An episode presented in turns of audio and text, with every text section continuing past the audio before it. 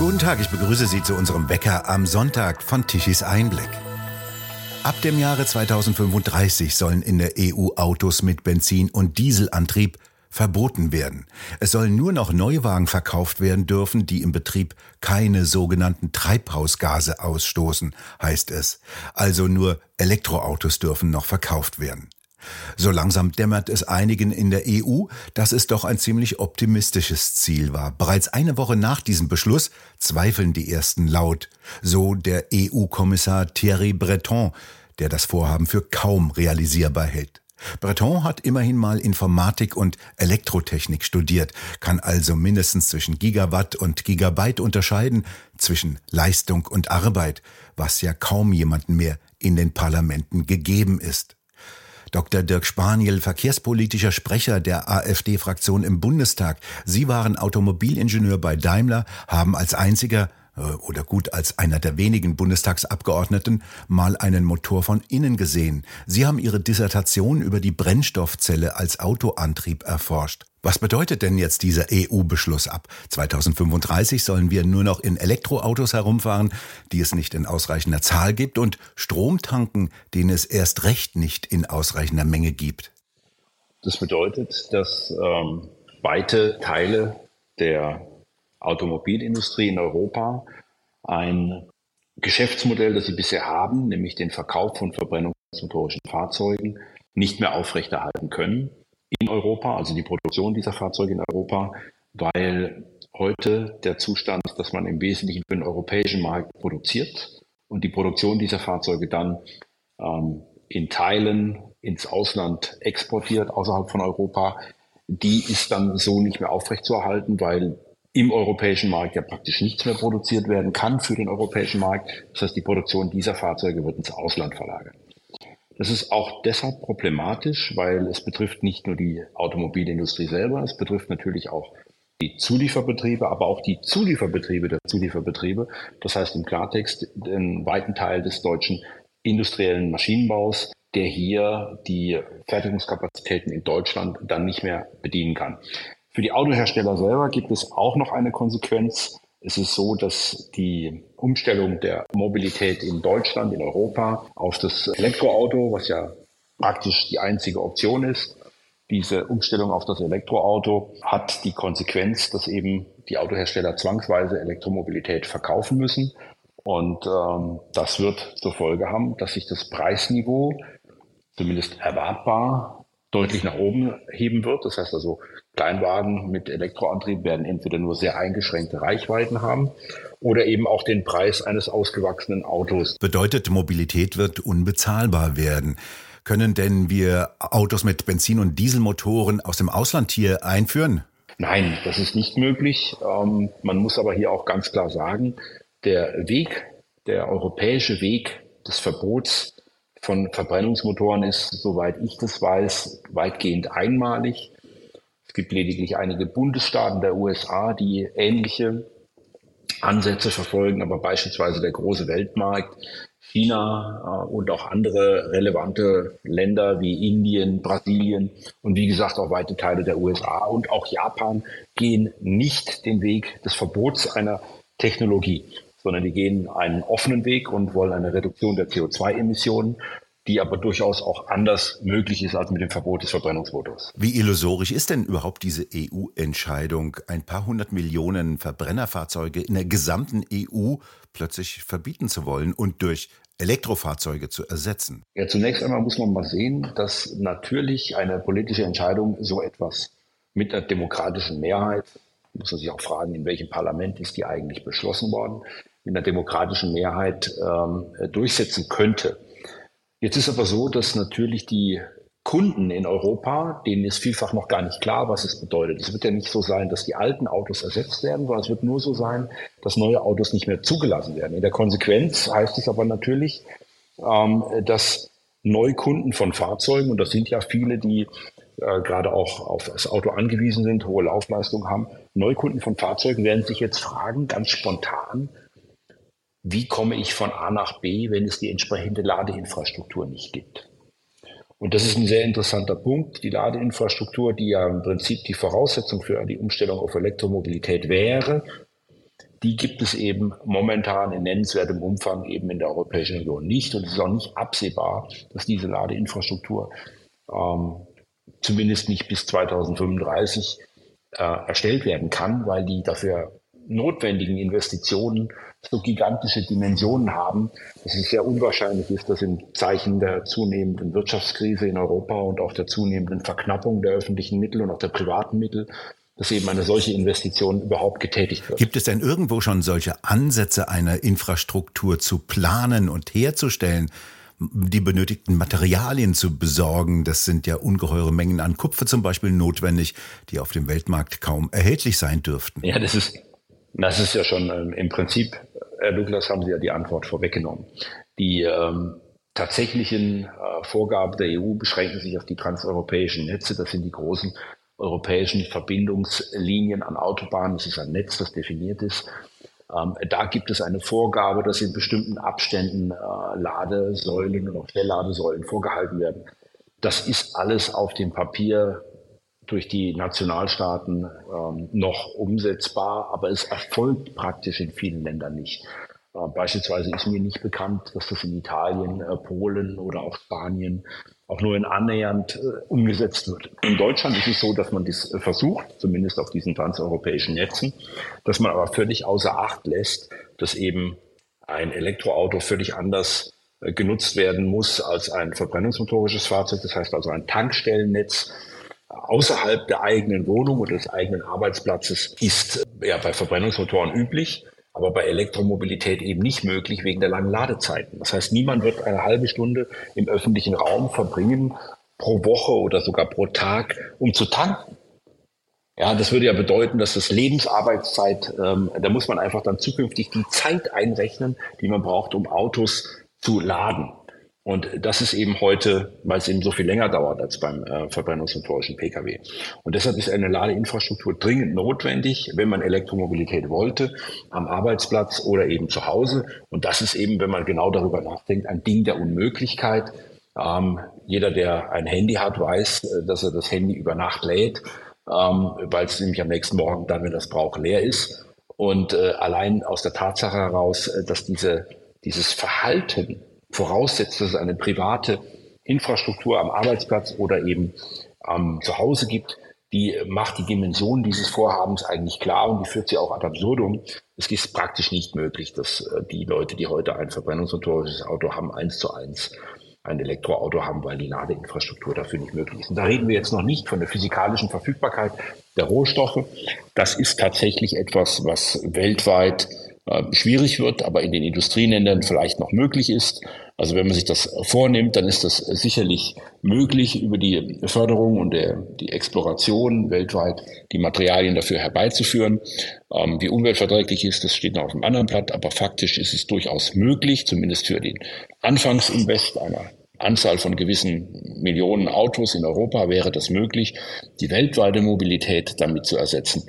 Ähm, ist illusorisch, passiert aber auch nicht. Und das ist mir an der Stelle nochmal ganz wichtig. Es ist ja eben gerade nicht die weltweite Umstellung auf Elektromobilität, die hier passiert, sondern hier ist es ausschließlich die Europäische Union, die diesen Weg geht. Noch nicht mal führende Industrienationen wie China, Japan oder die USA gehen diesen Weg. Ausschließlich Europa geht diesen Weg. Der Beschluss muss ja noch durch den Europarat und dann durch das Parlament. Äh, was glauben Sie, passiert der diese beiden Instanzen? Der Europarat ist ja die Vertretung der europäischen Regierungen.